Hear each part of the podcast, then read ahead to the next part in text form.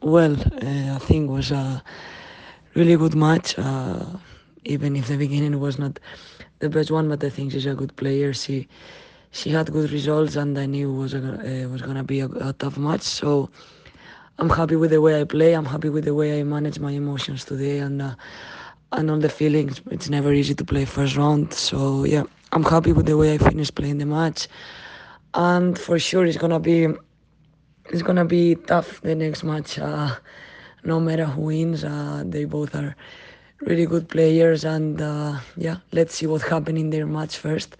And I will try to keep doing my work, uh, keep learning, uh, keep improving, and yeah, we'll see what happens. But um, I'm really, I'm really looking forward to to this match, and uh, hopefully, can be a good match.